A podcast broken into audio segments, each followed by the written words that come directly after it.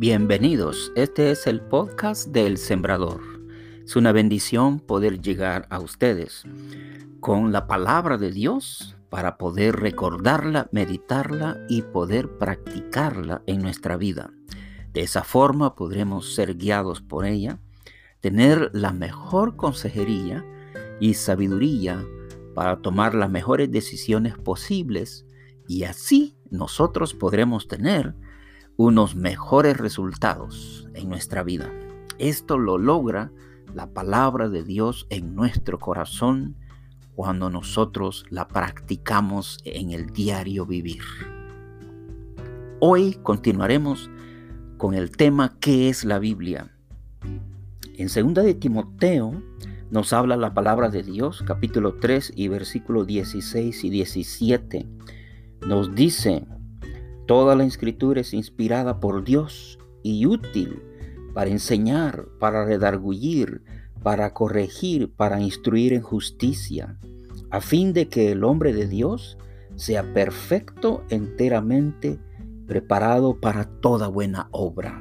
Dice, qué bonito, qué maravilla lo que nos habla aquí estos versículos en la palabra de Dios. Primeramente nos indica que toda la escritura es inspirada por Dios que Dios fue el que la dictó a los hombres, a los cuales Él escogió para escribirla.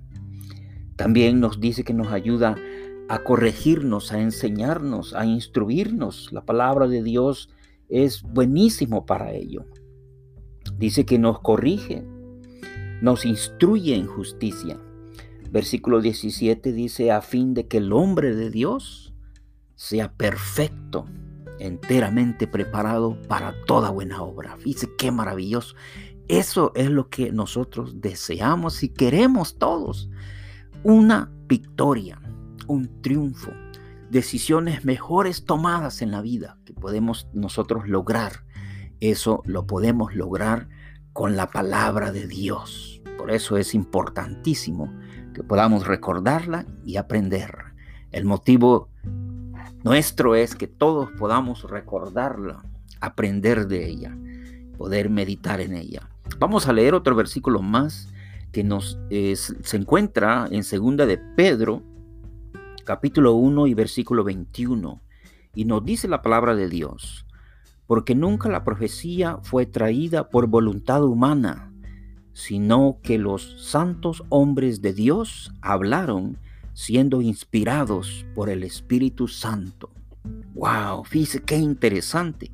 Significa que la palabra de Dios no fue escrita solamente porque lo que los hombres pensaran, sino fue escrita porque Dios les dijo que escribieran y Él les dictó a ellos lo que tenían que escribir. Él los dirigió. Por eso este es el libro de Dios, es la palabra de Dios. Además, estos hombres escribieron grandes cosas que iban a pasar en el futuro sin ellos poderlo saber. Por ejemplo, el profeta Isaías escribió sobre el nacimiento de Cristo. Escribió también sobre el sufrimiento de Cristo. Y, Isaías escribió esto 700 años antes del nacimiento de Cristo. ¿Cómo él podría saberlo? Si no fuese porque Dios se lo dijera. Y es por eso es que este libro es la palabra de Dios. Nuevamente, en 2 de Pedro, capítulo 1 y versículo 21 nos dice, porque nunca la profecía fue traída por voluntad humana. Ahí está, no fue por la voluntad humana, sino los santos hombres de Dios hablaron, siendo inspirados por el Espíritu Santo, así como lo leímos en 2 de Timoteo, capítulo 3 y versículo 16 al 17, nos dice que fue por inspiración de Dios. Mire qué interesante.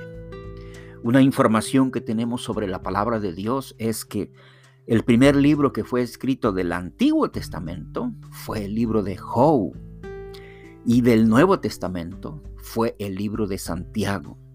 Claro, lo tenemos organizado de diferente forma en la Biblia.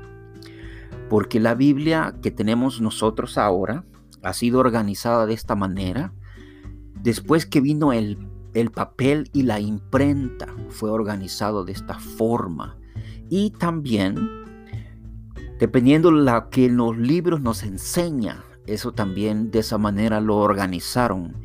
Eh, y tenemos a Génesis. Génesis es el primer libro en la Biblia de la manera como lo tenemos organizado ya, ahora que tenemos papel e imprenta y tinta.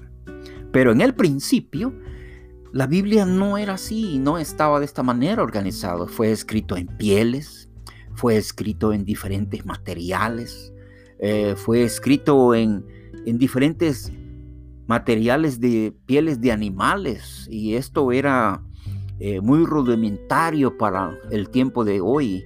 Por ejemplo, fue escrito en tres diferentes idiomas. No fue escrito ni en inglés y en español al principio, sino que fue escrito en, en hebreo, fue escrito en arameo y griego. En hebreo y arameo, el Antiguo Testamento, y griego, el Nuevo Testamento. De manera que esto es lo que la palabra de Dios llegó hasta nosotros ahora traducida en muchos idiomas y sigue traduciendo a muchos más idiomas.